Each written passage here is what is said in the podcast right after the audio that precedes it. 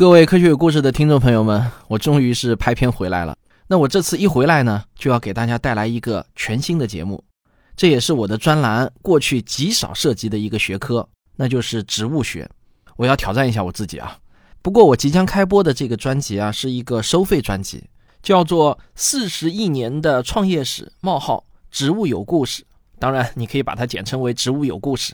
好，我废话不多说，下面给您播放这个专辑的发刊词。你好，我是职业科普人汪杰。从今天开始，我要和你一起进行一次奇妙的植物世界之旅。想要愉快的谈论植物，我们就不得不正面面对一个很刁钻的问题，那就是植物为什么就不会动呢？我记得我很小的时候，我就拿这个问题问过我喜欢养花的奶奶。我还记得我奶奶的回答是这样的：她说啊，天生的。这似乎是一个无可辩驳的理由。假如你还了解一些进化论的基本知识，你一定知道，我们地球上生命的演化经历了由水生到陆生、由简单到复杂的过程。这个生物演化的过程，因为写进了教科书而广为人知。于是呢，很多人就误以为植物它不会运动，是因为它们是古老的生命形式，是因为植物没有演化出更复杂的肌肉和神经系统。人们认为植物它不会运动。那是因为他们还没有学会运动。如果你也是这么看待植物运动问题的，那我可以告诉你啊，这个观点是错误的。其实演化论真正想要告诉我们的是，一个物种如果天生就是这样，那么就意味着它一定是因为现在的样子而获得了某种生存上的优势。长颈鹿因为长脖子而额外吃到了高处的树叶，海豚因为光滑的皮肤而游得更快。这都是同样的道理。不知道你有没有思考过，植物这种扎根土壤、不会运动的生命，它们能够在地球上诞生，是一种偶然还是必然呢？如果你抱着会动的动物比不会动的植物更高级的思想，你一定会觉得植物的存在是必然的。你会觉得植物就是食物链最底层的生产者，它们天生就应该被动物吃掉，包括被我们吃掉。然而，事实并非如此。在生命诞生之初，比植物更古老的单细胞生物都浑身长着鞭毛，它们四处游动，寻找食物，感受刺激，趋利避害。它们可比植物古老得多。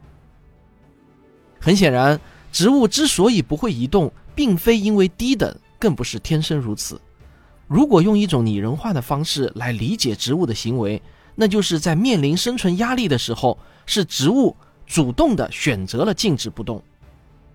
静止不动，这是一个身为万物之灵长的人类都觉得相当愚蠢的选择。但是幸运的是啊，植物们选对了。这个选择不仅让植物变得异常茂盛，更支撑了整个生物圈。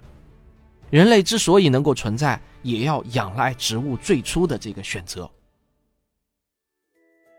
在严谨的生物学分类里，很多你觉得明摆着就是植物的物种。其实呢，并不是植物。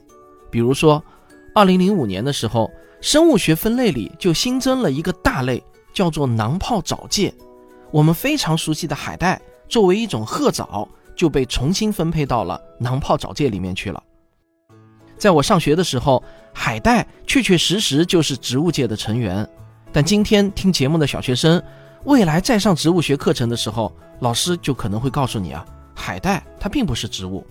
另外，大家应该都知道，蘑菇以前叫做菌类植物，现在呢，我们会管蘑菇直接叫做真菌。蘑菇它也不是植物。我还能为你举出更多的不是植物，但是呢，却看起来很像是植物的例子。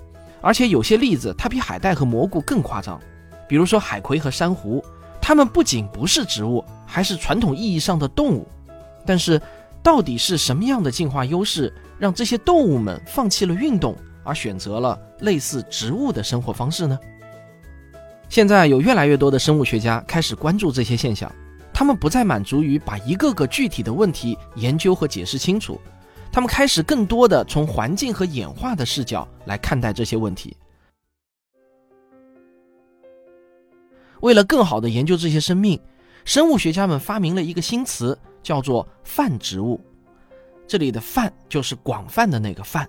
这个概念突破了植物学的边界，所有那些像植物一样生存的生命都是泛植物的研究对象。这里面就包括海带，包括第一，包括蘑菇这样的藻类和菌类，也包括了所有最后选择了静止不动的生命们。通过研究所有这些选择了一动不动的生命，生物学家们获得了一些全新的洞见。这些选择了一动不动的生命，竟然在能量获取效率上比其他会动的生命更厉害。或许你还不太相信，那么我们来举一个例子，比如说一只老虎，它是在几维空间中获取能量的呢？我估计啊，你会说那还用问？当然是三维的。我想说的是啊，老虎虽然可以爬山，可以下河，但本质上它们都是在一条贴着地面的行进路线上获取食物的，所以老虎的获取能量的空间其实是一条弯弯曲曲的曲线。老虎的捕食路线其实呢，在我看来是一维的。我们再看看一只燕子，它获取能量是几维的呢？燕子不像老虎一样非要贴着地面移动，燕子可以一边飞行一边捕食。它如果看见一只飞虫，就能直接飞过去。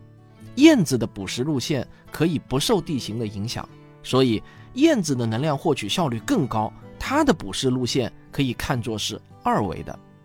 那我们再来看看一棵不会动的大树，它的能量获取水平是怎样的呢？大树的根系深深地扎入土壤，枝干高高的举向天空，它们的每一片叶子都能接受到实实在在的阳光，每一条根系都能吸收到真真正正的养分。所以啊，大树的吸收能量的水平比老虎和燕子其实都高。从能量获取的这个角度来看，大树才是真正的三维的生物。生命需要获取能量才能维持。大树虽然不会移动。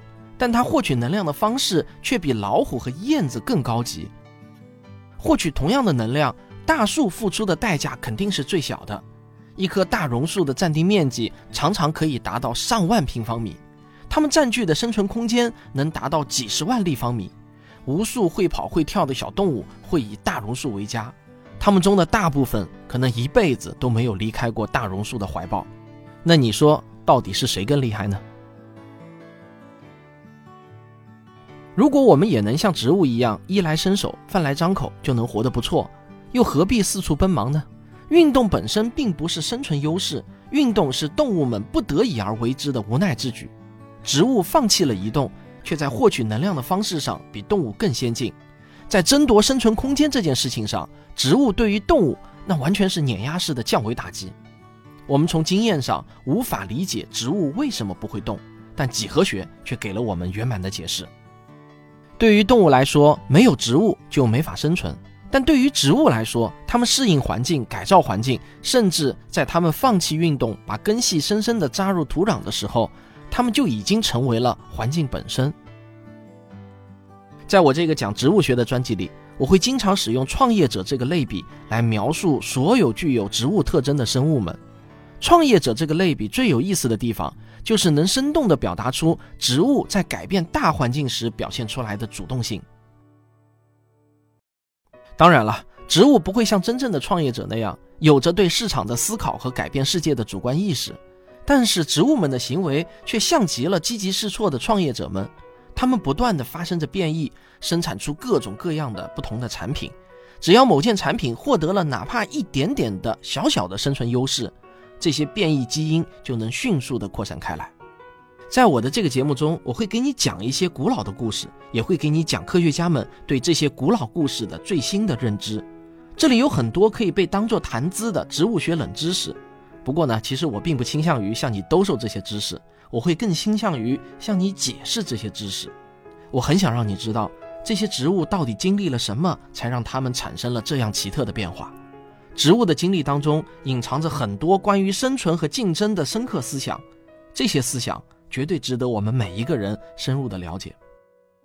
好，这就是在你听我的这个专辑之前，我想说在前面的话。那么咱们一周一期节目里见。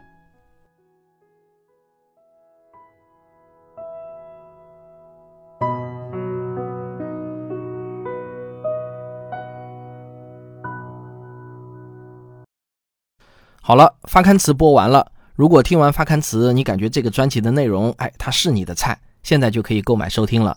第一集的正片已经更新，我期待在隔壁的 VIP 房间与您再相会。另外，请允许我提醒一下，如果您能在科学声音的微信小程序中直接购买本专辑的话，那么我就不用被苹果公司等第三方平台再盘剥一道了，这个很重要。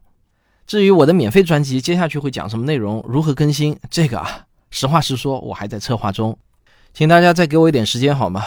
今天就讲这么多，冷不丁的又放出了一个广告啊，感谢大家的耐心。